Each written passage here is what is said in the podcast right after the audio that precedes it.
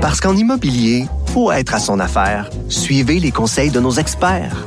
Via Capital, les courtiers immobiliers qu'on aime référer. Bonne écoute.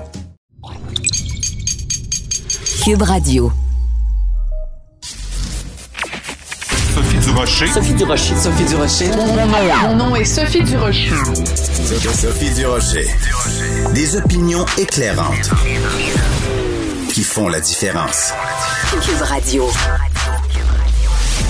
Bonjour tout le monde, bon lundi. J'espère que vous avez passé une excellente fin de semaine. Écoutez, on parle beaucoup ces temps-ci du professeur euh, Amir Attaran de l'Université d'Ottawa.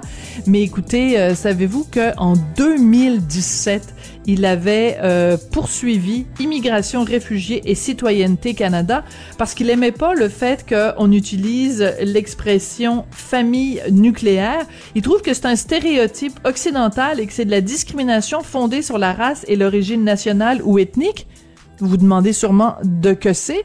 Eh ben, c'est parce que lui dit, écoutez, dans le reste du monde qui est pas occidental, on parle plutôt de famille élargie. On tient compte des grands-parents, des cousins.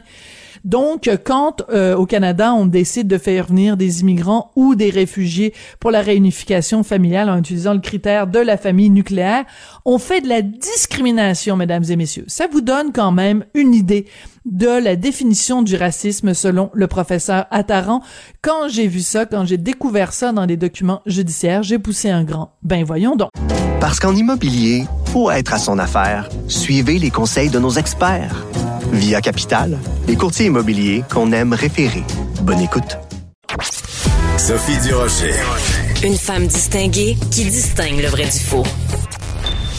Vous écoutez Sophie Durocher. Depuis plusieurs semaines maintenant, on entend euh, quasi constamment parler du professeur Amir Attaran, qui est professeur euh, de droit et de médecine à l'Université d'Ottawa, à cause des propos qu'il tient régulièrement sur les médias sociaux, en particulier sur Twitter, où il fait des parallèles assez boiteux entre le Québec et l'Alabama et euh, toutes sortes d'accusations de racisme, de discrimination, euh, de xénophobie euh, portées à l'égard de l'ensemble du Québec. Ça soulève toutes sortes de questions. Et une des, des, questions que ça soulève, c'est d'un point de vue éthique. En tout cas, c'est l'argument qui est avancé par Gabrielle Lemieux, euh, MAP éthicienne, qui a écrit euh, une lettre dans la section Faites la différence dans le Journal de Montréal, Journal de Québec. Elle est au bout de la ligne. Madame Lemieux, bonjour. Bonjour, Madame Durocher. Très, très, très intéressante réflexion que la vôtre. Euh, pourquoi avoir choisi de s'intéresser à ce dossier-là qui manifestement touche beaucoup les gens du point de vue de l'éthique, Madame Lemieux? Alors, on avait vu, comme vous l'avez dit, que le sujet avait fait beaucoup d'encre, puis ce sont surtout les perspectives euh, plus politiques, plus juridiques aussi qui avaient été euh, empruntées par euh, toutes sortes d'intervenants. Et moi, comme éthicienne, mais aussi comme citoyenne, d'abord et avant tout, je trouvais que la lunette éthique serait pertinente pour analyser la nature du problème, de, de le caractériser à l'aide de notions éthiques. Donc, euh, c'est ce que j'ai fait euh, dans ma lettre euh, que j'ai signée en fin de semaine. Bon, pour les gens qui savent pas, qu'est-ce que ça mange en hiver, en éthicienne? C'est quoi votre, ben, votre métier? Comme ça, ça ressemble à quoi? Parce que on, signe, bon, Gabrielle Lemieux éthicienne, mais je suis sûre que pour 95% des gens, on n'a aucune idée c'est quoi votre métier. Oui, alors, euh, ben, je pense que premièrement, il y a une variété euh, de, de, de types de professionnels en éthique ou d'éthiciens. Il y en a qui travaillent plus euh, dans, dans les universités, dans les facultés, par exemple. Il y en a qui sont plus sur le terrain. Alors moi, je suis plus en éthique appliquée.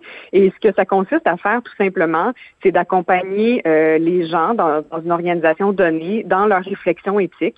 Alors, pour les aider justement à trouver un équilibre quand il y a des valeurs qui sont en opposition, par exemple. Et c'est pour ça que je trouvais que ça s'appliquait très bien à la question euh, qui est devant nous aujourd'hui, c'est-à-dire euh, celle du professeur Attaran, parce que euh, son comportement donc mhm. suscite des questionnements et il y a clairement plusieurs valeurs qui sont en conflit ici. On en a beaucoup parlé, autant la liberté académique et la liberté d'expression d'un côté, qui s'opposent dans, certains contextes. Des fois, ça va de pair, mais dans ce cas-ci, ça, ça s'oppose à une certaine, un certain devoir de réserve, même une obligation de loyauté qu'il a mm. comme professeur envers son université que tout employé a envers son employeur, en fait.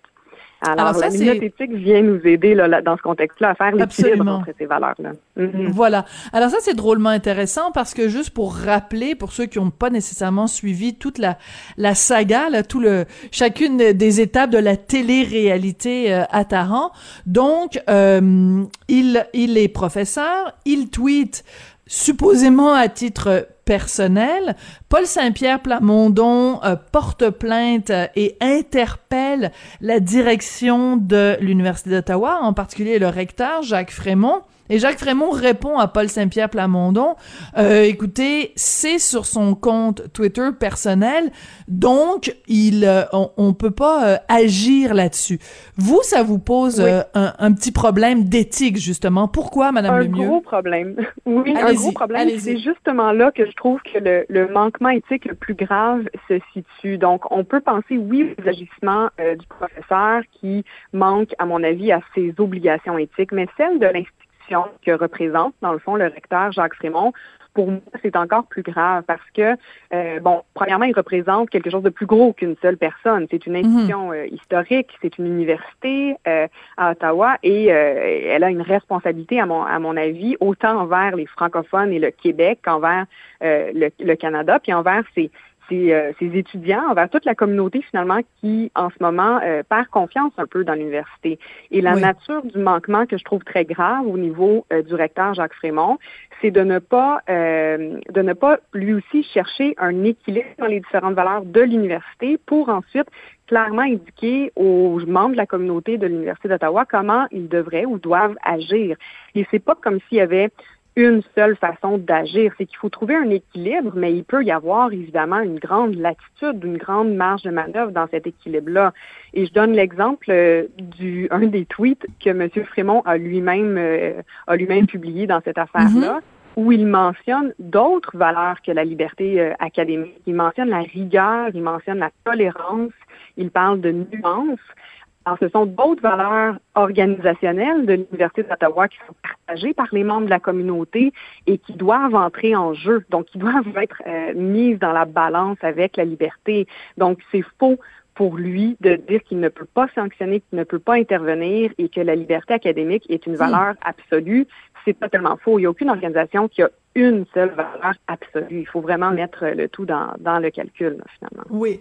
Mais ce qui est intéressant aussi, c'est que vous soulevez euh, différents éléments. Par exemple, euh, puis j'apprécie votre façon de penser parce que vous pensez aussi comme un journaliste en, analysant ou, euh, le, le, la situation. Vous euh, dites, par exemple, euh, dans sur son compte Twitter, est-ce qu'on peut vraiment dire que c'est un compte privé dans la mesure où son avatar, c'est pas Amir Attaran euh, citoyen, c'est professeur Amir Attaran. Donc il tweet non pas en tant que simple citoyen, mais bel et bien en tant que prof. Donc, élément de preuve euh, numéro un, votre honneur.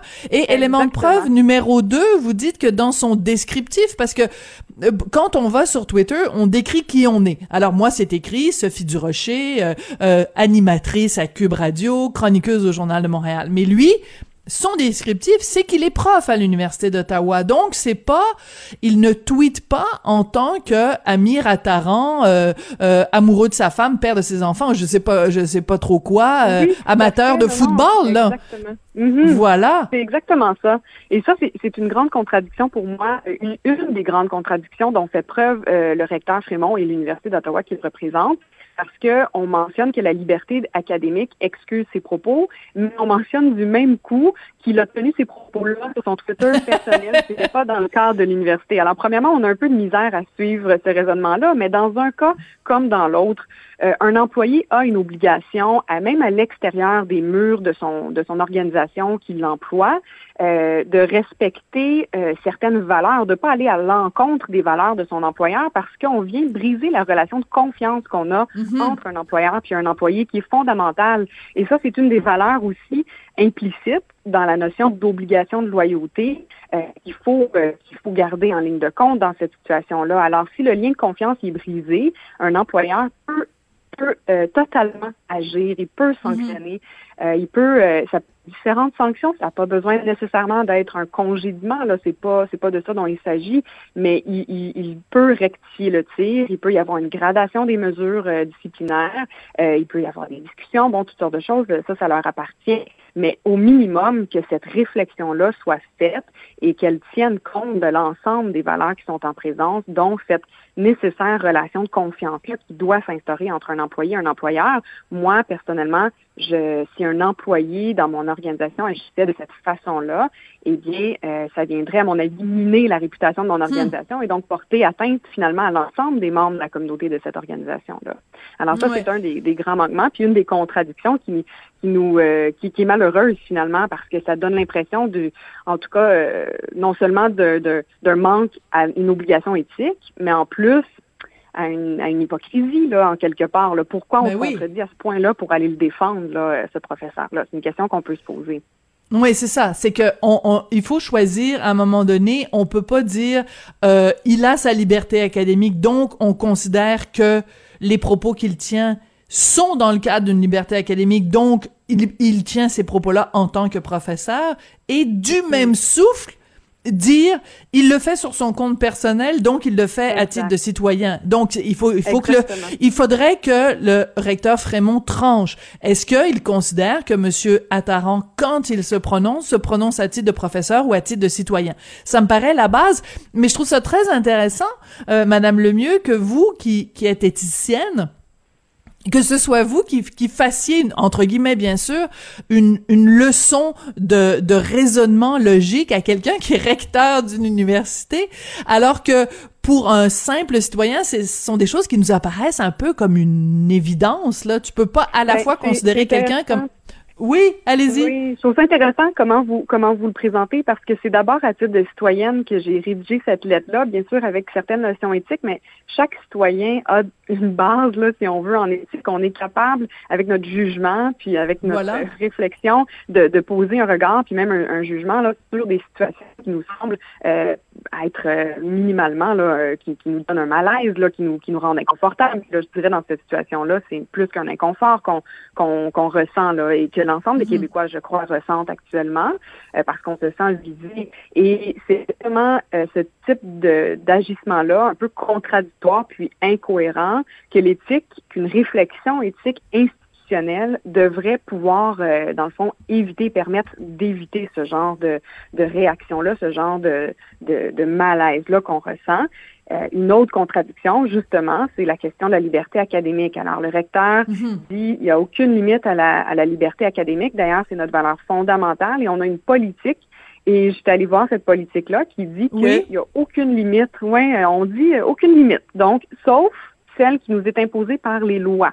Donc, on peut penser, par exemple, à la loi sur le discours haineux, qui est quand même une loi qui existe. Et on pourrait se poser la question, bien, il me semble qu'il y a peut-être une certaine euh, mm-hmm. notion de haine dans ce qui est véhiculé par le ça, c'est une question peut-être plus pour des juristes que pour des étudiants parce qu'on pourrait regarder est-ce que la loi s'applique?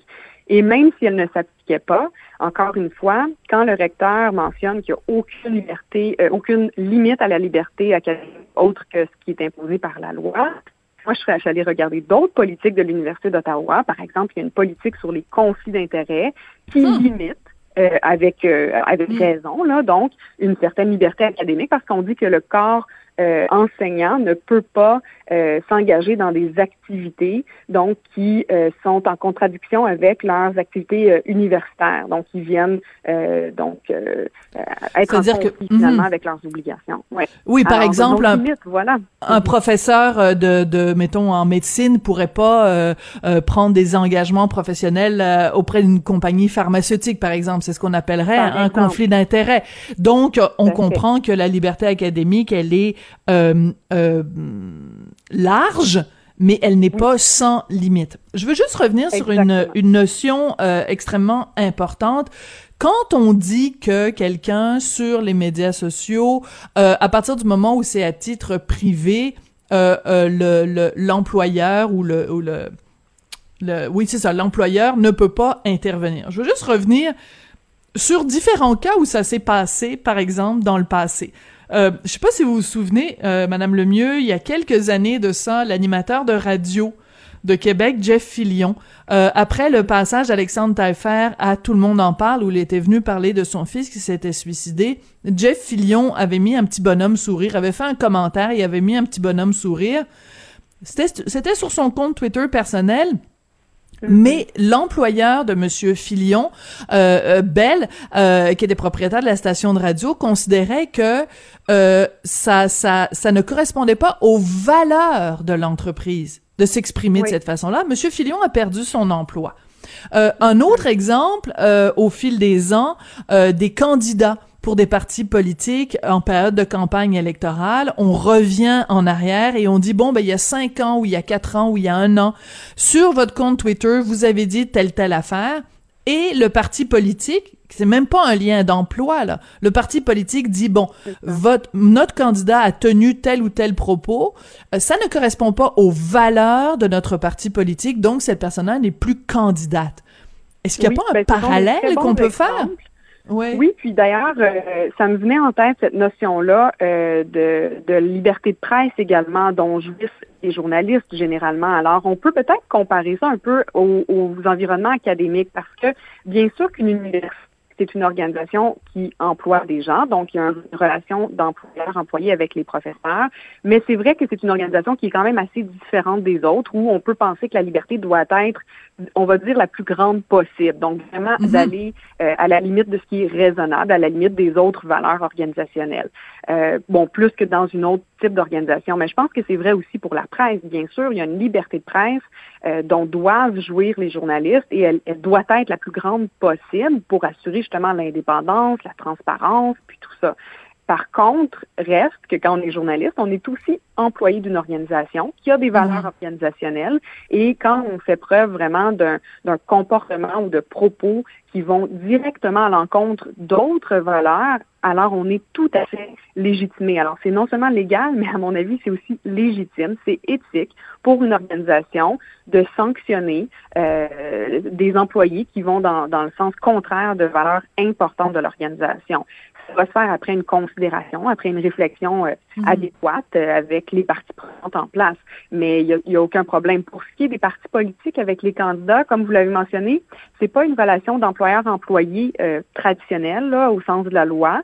Mhm. par contre, je pense que les partis politiques probablement ont encore une plus grande marge de manœuvre que c'est c'est une entente, c'est un contrat en fait avec un candidat. Donc, on accepte que vous portiez le nom de notre parti politique, donc que vous joignez à notre, notre formation politique, mais c'est à la condition, puis là, dans cette entente-là qu'on a, qu'elle soit explicite ou implicite, on peut, euh, une organisation politique pourrait mettre fin effectivement à son entente avec un candidat qui ne respecte pas les valeurs du parti, du parti politique.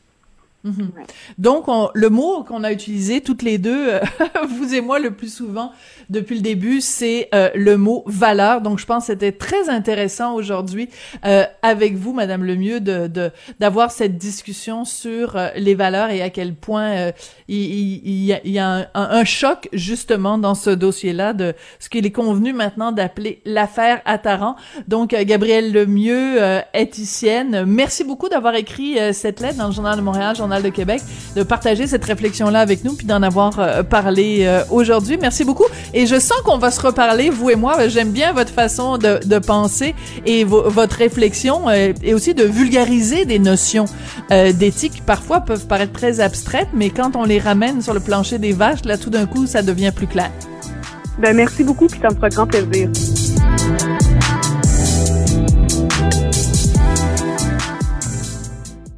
Parce qu'en immobilier, faut être à son affaire. Suivez les conseils de nos experts.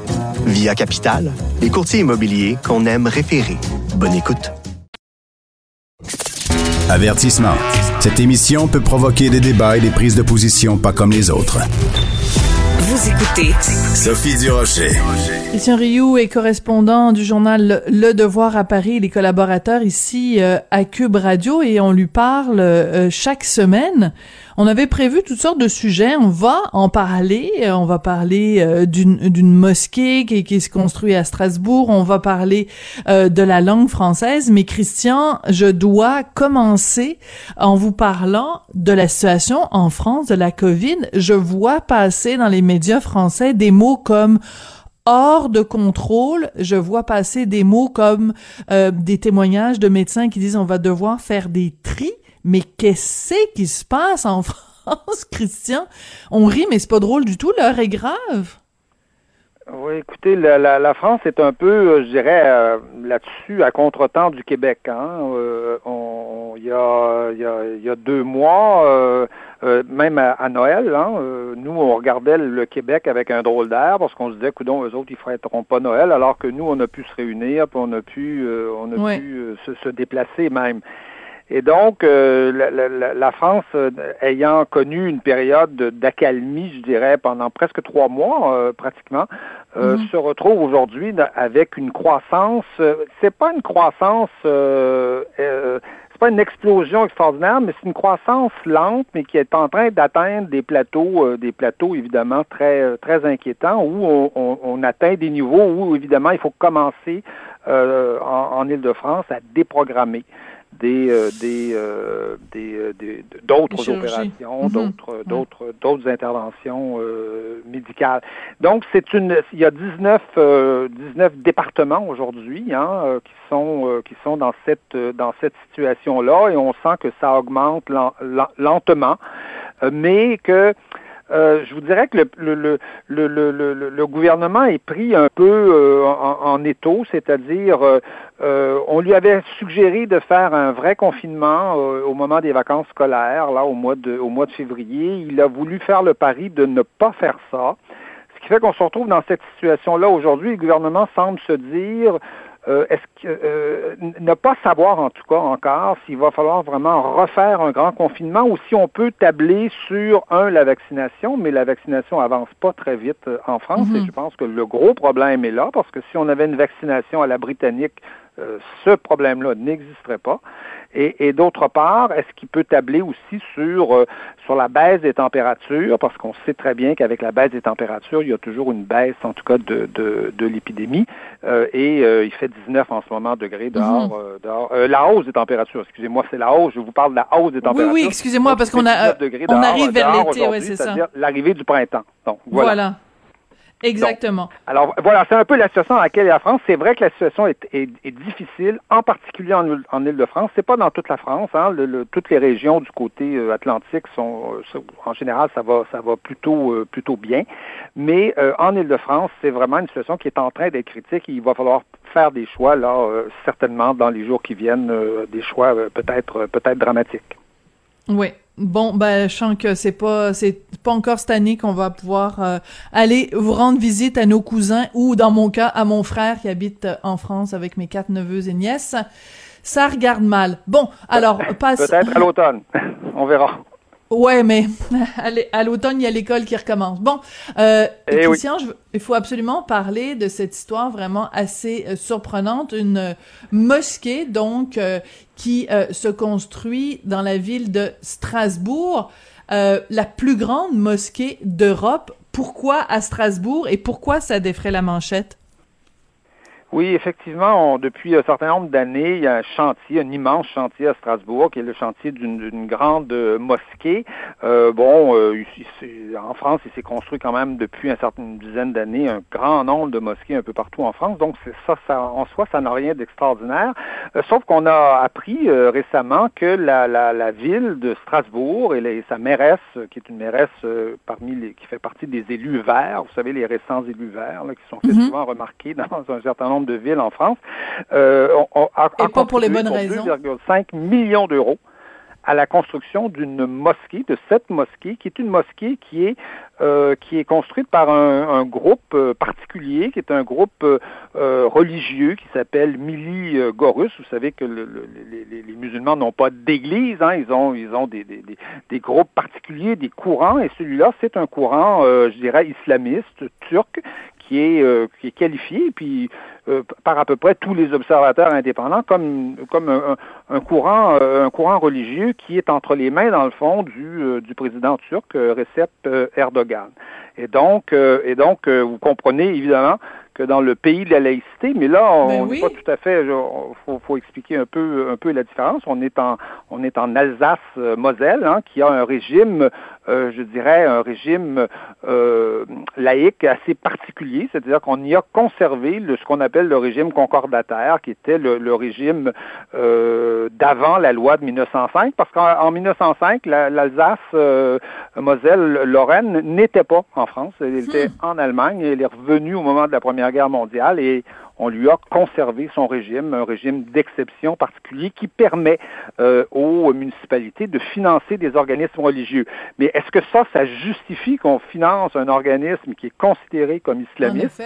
Euh, c'est ça, c'est ça tout le tout le débat aujourd'hui euh, autour de cette mosquée qui est, comme vous l'avez dit, la plus, qui, qui, sera en tout cas du moins au moment de son inauguration la plus grande d'Europe. Bon, alors est-ce que je vais vous poser la question, même si je connais un peu la réponse, est-ce que si la ville de Strasbourg avait donné des millions de dollars pour la construction euh, d'une église ou la construction d'une synagogue, est-ce que les gens se seraient posé les mêmes questions? Peut-être pas.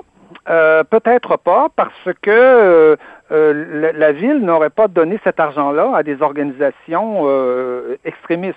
C'est-à-dire que euh, dans le cas qui nous occupe, on n'est pas on et, et, et, à des organisations étrangères. C'est-à-dire qu'on est on est dans le cas qui nous occupe visiblement face à une organisation qui est euh, liée aux, frères musulmans, euh, qui est qui est donc d'obédience de cette d'obédience islamiste, on, pourrait dire, et qui est plus que ça. C'est-à-dire qui est un instrument entre les mhm. mains de Recep Erdogan, le président, le président turc, dont on sait qu'il rêve là de rétablir euh, soit le soit le califat, soit le soit soit qui rêve de la grandeur de, de, de l'ancien empire euh, empire ottoman. Donc donc c'est pas seulement religieux, c'est aussi politique. L'Église française n'est pas une organisation de ce type-là entre les mains d'une organisation d'un pays étranger et, et, et le, le, le, consistoire juif non plus n'est pas du tout de ce de ce type-là. Ce sont des organisations qui sont françaises, totalement, je dirais, nationalisées, qui, qui, qui, qui ont une histoire en France, alors mm. que Miligorus est une organisation étrangère qui a 500 mosquées euh, à travers l'Europe et qui est clairement et ouvertement un instrument de la politique étrangère turque. Hmm. Bon, ben c'est très bien répondu. En effet, c'est pas juste une question de religion, c'est donc bel et bien oui, absolument. Et, surtout une question de politique. Que, que, Recep Erdogan est venu, par exemple, en 2008 euh, euh, en France, prononcer des grands discours d'ailleurs à Strasbourg pour dire que l'assimilation euh, des Turcs en France était un crime contre l'humanité, euh, vous voyez très bien que euh, M. Erdogan joue de joue de, sa, de ces des millions de Turcs qui sont en France et en Allemagne, en Allemagne principalement, mais aussi beaucoup beaucoup en France, joue de ça comme d'un instrument de politique étrangère. Et Erdogan a une politique évidemment de construction de mosquées un peu partout en Europe, mais pas pas pour aider la, je dirais la vie spirituelle de ces de de ces co-religionnaires, mais bien pour faciliter ses visées, euh, ses visées expansionnistes et, euh, entre guillemets, euh, impérialistes. Alors c'est le général de Gaulle qui doit se retourner dans sa tombe, lui qui donc dont, dont le la ville de prédilection était Colombey les deux églises et qui disait vous n'y pensez pas quand même que que la ville un jour s'appelle Colombey les deux mosquées. Ben quand on voit ce qui se passe en France en ce moment, on est en droit de se poser la question. Christian, le deuxième sujet dont vous vouliez euh, nous parler, je vous laisse euh, le présenter parce que c'est quand même assez particulier. Peut-être nous le présenter en, en, en bilingue. What is new? Uh, what's new Pussycat in France? Uh, how come they have uh, all this love for the English language? Oui, c'est ça. Laissez-moi vous répondre quand même, euh, quand même en français par, par respect pour nos, euh, pour nos, euh, pour nos auditeurs. oui, effectivement. Ben, vous savez que le 20 mars, en général, c'est la journée internationale de l'Organisation internationale de la francophonie, c'est de, de, la langue française. et la semaine, en général, est une semaine où il y a des activités autour de la question de la langue française. Et je ne sais pas si c'est, on ne sait pas si c'est un hasard, mais en tout cas, vraiment, ça tombe pile. Le 16 mars, euh, la France a décidé de rendre publique sa nouvelle carte d'identité euh, française qui va être expérimentée dans une région française parce que c'est une carte un peu particulière avec des informations qui sont euh, qui sont dans une puce électronique là-dedans. Et mais cette carte, elle est bilingue, elle est bilingue français-anglais.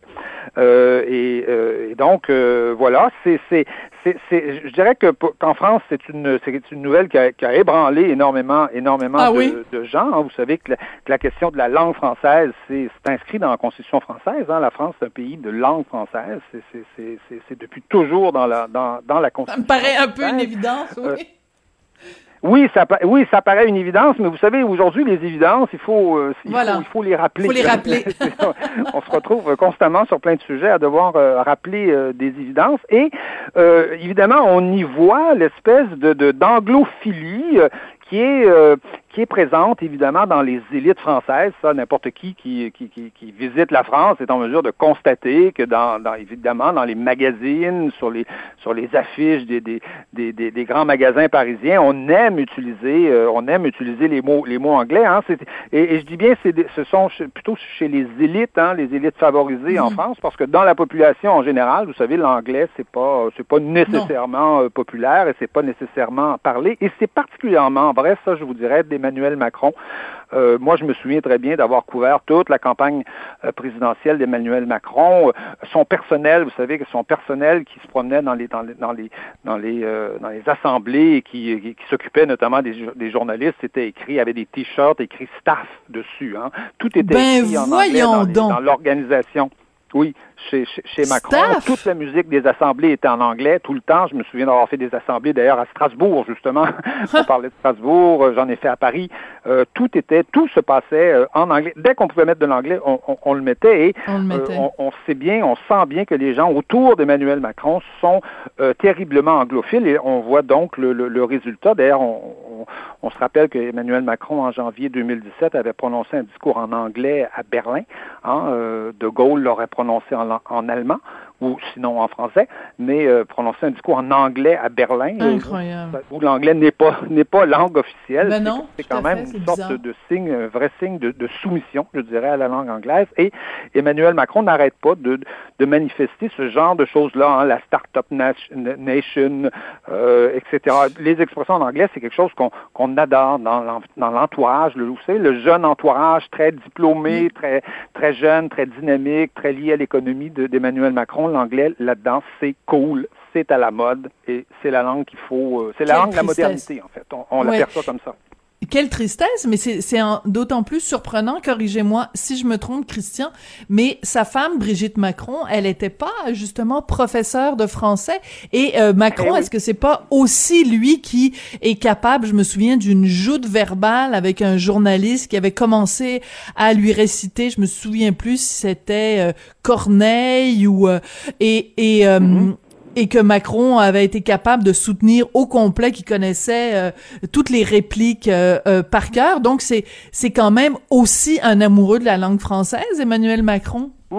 Non, il n'y a, pas de doute. Je pense qu'Emmanuel Macron a, ses, a, ses, lettres. il a hein, beaucoup de culture, oui. Les lettres sont pas très loin de lui, puisque, comme vous l'avez dit, son épouse était professeure de théâtre. Hein, ah oui, en plus. On, a, même, on a même quelques, on a même déjà eu l'occasion de voir quelques clips où on voit Emmanuel Macron jouer, euh, je sais plus quoi là, euh, je ne me souviens plus quelle pièce, mais euh, on le voit à 18 ans à peu près en train de, de, de jouer au, théâtre. C'est quelqu'un qui a été, Emmanuel Macron a été secrétaire du philosophe Paul Ricard Hein, euh, donc hmm. c'est pas n'importe quoi. Non, c'est quelqu'un qui a euh, qui a ses lettres, qui qui, qui mais qui est euh, fasciné euh, par, euh, par, le, par, par, l'anglais, qui, qui c'est, quelqu'un qui est anglophile, qui, euh, qui, qui, a de la difficulté à considérer qu'on puisse exprimer la, modernité dans, dans, une autre langue que l'anglais, ou sans du moins mélanger le, le, français et l'anglais. Et d'ailleurs, il avait, en pleine campagne présidentielle, une de ses déclarations qui avait fait énormément de, de bruit à l'époque, il, il, il avait dit, il n'y a pas une culture française, il y a une culture en France.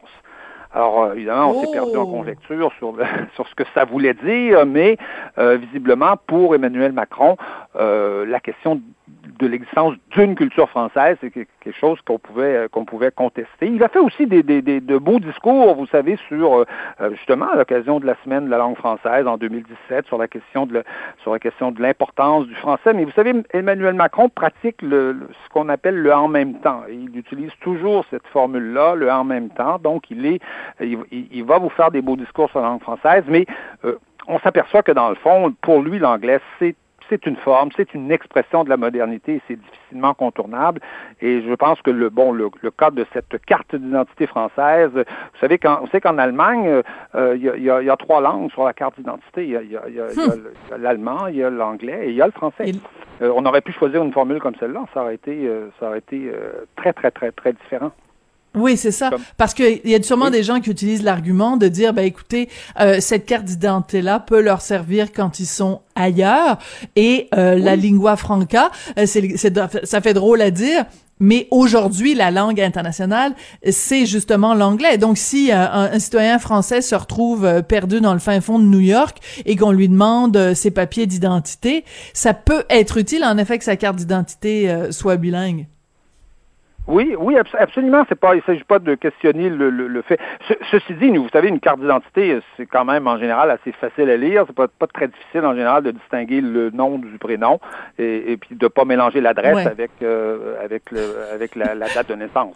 Oui, en effet. En général, s'il y a des chiffres, en général, oui, oui. Pour, pour comprendre une mais ben, c'est vrai qu'à New York, ça peut des fois euh, pourrait être utile. Ça pourrait peut-être euh, poser problème. Mais pourquoi ne pas y mettre euh, trois langues, par exemple, comme font comme font les Allemands? Vous savez, moi, je j'étais dans le métro ce matin et j'ai entendu un message en, en, chinois. Du moins, j'imagine que c'est du chinois, c'est peut-être du coréen là, mais dans le métro parisien, on entend régulièrement des messages en espagnol, en allemand, ah, en anglais.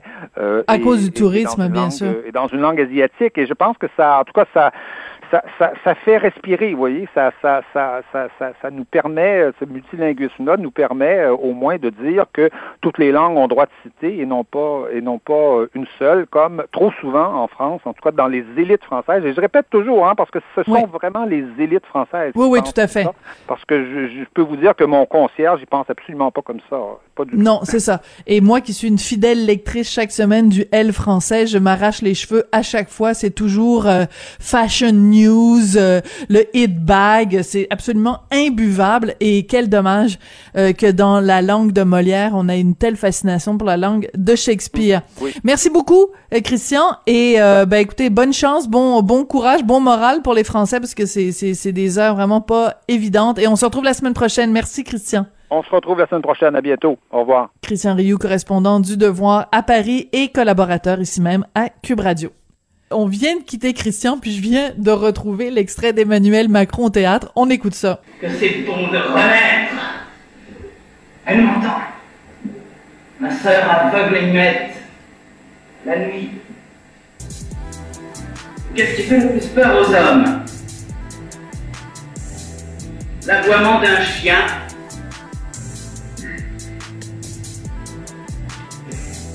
Ou l'ombre d'un homme eh ben, quel talent Emmanuel Macron.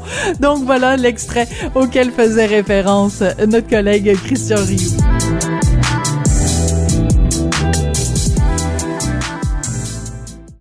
Parce qu'en immobilier, faut être à son affaire. Suivez les conseils de nos experts. Via Capital, les courtiers immobiliers qu'on aime référer. Bonne écoute. Culture aux affaires publiques. Vous écoutez Sophie Durocher. Cube Radio. Maintenant que ça fait un an qu'on est de plein pied dans la pandémie, euh, beaucoup de gens regardent la situation en essayant de faire un bilan, de voir quel genre de leçons on peut tirer de cette première année, parce que j'espère je vous l'annonce pas aujourd'hui, là, c'est la première année de plusieurs années, là, on est, on n'a pas fini avec la pandémie. Donc parmi ces réflexions, il y a la réflexion de mon prochain invité qui, pendant une dizaine d'années, ici, aussi bien ici au Canada qu'à l'étranger, a été gestionnaire de différentes opérations humanitaires humanitaire. Et lui considère que la façon dont on s'y est pris, euh, ben c'est pas la bonne stratégie et il souhaiterait qu'on réfléchisse sur une meilleure façon de faire face à la pandémie. Il s'appelle Cyril Stein. Bonjour, Monsieur Stein. Oui, bonjour, Madame Durocher. Alors, euh, votre texte, euh, votre réflexion s'intitule Un changement nécessaire de la doctrine. Alors, premièrement, c'est quoi le constat que vous faites euh, après un an de, de pandémie? quel est l'endroit où on s'est le plus trompé selon vous? Écoutez, tout d'abord, merci de me donner la parole. Peut-être juste une, une précision. effectivement, je travaille dans le domaine humanitaire depuis une dizaine d'années. J'étais encore l'année dernière en Afrique du Nord euh, pour appuyer mes collègues du Maroc, de l'Algérie et de la Tunisie. euh, dans la lutte contre la Covid. Donc j'ai été un observateur et aussi un acteur dans la gestion de cette pandémie. Et Mhm. habituellement, dans mon métier, euh, on ne prend pas position publiquement. Mais là, j'ai décidé de prendre position par éthique personnelle. Donc, ça n'engage que moi et non les organisations pour lesquelles euh, je travaille habituellement. Je comprends. C'est important. cela. Tout à fait. En fait, euh, cette prise de position part d'un constat euh, personnel qui est aussi partagé avec mon entourage qui travaille euh, dans le domaine de la santé ou non. Et euh, nous avons de profondes inquiétudes concernant la gestion de la pandémie et des conséquences actuelles, mais aussi à venir sur la santé de la population. En fait, c'est un triple constat. D'abord, la gestion médicale de la pandémie n'est absolument pas à la hauteur des restrictions et des privations de liberté et de soins qui sont imposées à la population. Ensuite, les conséquences sur la santé mentale et sur la santé en général de la population sont particulièrement préoccupantes, même si leurs conséquences sont actuellement peu visibles ou pas visibles. Mhm. Et troisièmement, c'est ça. Il y aurait peut-être euh, d'autres avenues à explorer euh, dans, dans cette gestion de la, de, de la Covid. Je dis pas que je détiens la vérité, loin de là. J'essaye simplement d'apporter des idées euh, pour faire évoluer la doctrine actuelle, comme vous l'avez dit, et essayer de sortir de ce cercle vicieux qui semble s'installer. D'accord. Parce que en ce moment, euh, bon, je vais citer une phrase de, de votre euh, lettre. Vous dites il est temps de passer de deux points ouvrez les guillemets, pourvu que les vaccins fonctionnent et que le nombre de cas n'augmente pas, fermez les guillemets, à un renforcement proactif réel de la capacité de traitement des patients. Parce que depuis le début, on nous dit tous les sacrifices qu'on fait, les fermetures d'entreprises, les fermetures d'écoles, tout ça, tout ça, tout ça, on le fait pour pouvoir respecter la capacité du milieu hospitalier de faire face à la pandémie. Donc vous vous dites ben en fait, il faudrait peut-être renforcer notre système de santé. Est-ce que je comprends bien? Oui, effectivement, vous comprenez bien. Euh, Peut-être juste donner quelques chiffres pour commencer. Euh, si on regarde la mortalité euh, en 2018, 2019, 2020, on voit effectivement qu'il y a une surmortalité en 2020 de 7 à 10% comparé à 2018 et 2019. Donc, si on regarde le nombre de décès euh, quotidiens, on est passé euh, de 188 décès en 2018 et de 185 décès en 2019 par jour à 207 décès par jour en 2020. Mhm. Euh, donc ça montre effectivement qu'il y a une augmentation, mais qu'il n'y a pas une explosion de la mortalité dans la population. Et la- communication qui est faite, qui est de donner quotidiennement le nombre de décès dus à la Covid, est très anxiogène. Donc on se focalise sur les 20 décès quotidiens de la Covid, mais on ne parle pas des 180 autres décès quotidiens dus à d'autres Hmm. euh, pathologies. Donc cette focalisation sur les décès dus à la Covid déforme la réalité d'une certaine façon. D'accord, mais en même temps, de- je veux juste intervenir ici, Monsieur Stein, Oui. si vous le permettez, parce que bon, c'est un débat, on peut on peut en débattre. Je, je, je comprends ce que vous dites, c'est que euh, si on regarde l'ensemble des décès, la portion qui est attribuable à la COVID est pas si euh, grande que ça. Puis si on met l'accent là-dessus, c'est sûr que ça crée une sorte de panique puis de peur dans la population. En même temps, ces chiffres-là ne sont pas si élevés que ça parce que justement on a pris toutes ces mesures là parce que on porte le masque. Parce que on se lave les mains. Parce que on garde le 2 mètres. Parce que on fait pas de réunion de famille. Donc ça aurait pu être 5 ou 10 ou, ou 20 fois pire non? Euh, je comprends tout à fait votre, euh, votre raisonnement qui, euh, qui, qui est cohérent, effectivement. Et c'est pour ça que c'est intéressant de regarder aussi, de se comparer à d'autres pays. Donc Oui. si on regarde par exemple le Brésil, la Suède, la France et le Québec, on constate que le taux de mortalité, donc le nombre de décès dus au Covid ramené à la, aux populations, à la population respective de chaque pays, on est entre 0,12 et 0,14% euh, de mortalité. Donc c'est quand même intéressant et je pense que juste Hmm. cet élément-là devrait amener une réflexion, me semble-t-il, parce qu'au Brésil, il n'y a eu aucune mesure qui a été mise en place. En Suède, ça a été des mesures assez légères. En France, ça a été des mesures très strictes et notamment économiquement, il y a eu un certain nombre de décisions qui ont été prises Oui. et qui auront des impacts aussi à long terme. Et au Québec, on a été, on va dire, dans un entre-deux avec des Oui. mesures qui ont été mises en place, mais pas aussi strictes qu'en France, mais plus strictes qu'en Suède. Mais au final, un an plus tard, on se rend compte que le taux de mortalité est le même. Ça, c'est très, très, très intéressant. Et c'est là que, en effet, je trouve que c'était, c'est pour la raison pour laquelle je voulais vous parler aujourd'hui. Parce que bon, quand on se regarde, on se désole, quand on se compare, on se console. Vous connaissez sûrement cette expression-là. Et en effet, de voir que parce que le Brésil est beaucoup dans l'actualité en ce moment parce que c'est, on a l'impression que c'est la débandade totale, que la situation est totalement hors de contrôle. En France, euh, euh, peut-être moins, mais les mêmes mots sont utilisés, hors de contrôle. Or, ce que vous nous dites, c'est que la, la, la, le pourcentage de décès qui est dû à la COVID ne change pas pas tant que ça, peu importe les mesures qu'on prend. Donc, ça nous indique quoi, M. Stein? Ça devrait, ça devrait nous amener, je pense, à une réflexion. Parce qu'on devrait se demander pourquoi, justement. Et j'ai n'ai pas l'impression que, justement, il y ait cette réflexion-là. Euh, pourquoi est-ce que certains pays qui ne mettent aucune mesure, finalement, se retrouvent avec un taux de mortalité euh, identique? J'essaie d'être le plus factuel possible, donc c'est pas l'interprétation, c'est vraiment des chiffres officiels, et, euh, et ça amène ce questionnement-là. Mais pour en revenir peut-être à la stratégie aussi qui est mise en place euh, au Québec, euh, la stratégie euh, repose principalement sur une stratégie de délestage. Donc en fait, il est demandé aux hôpitaux de, de créer des nouveaux lits d'hospitalisation et de soins intensifs. Et pour ce faire, il y a par exemple beaucoup de chirurgies qui ont été annulées l'année dernière pour laisser donc des lits libres. Le problème, c'est qu'il y a beaucoup de ces lits qui sont restés vides pendant de nombreuses semaines donc ni utilisé pour, euh, pour des patients Covid, ni pour euh, traiter des patients qui avaient besoin d'une chirurgie. Donc la liste d'attente de la chirurgie euh, a explosé en 2020, plus 30% dans certains hôpitaux, voire plus.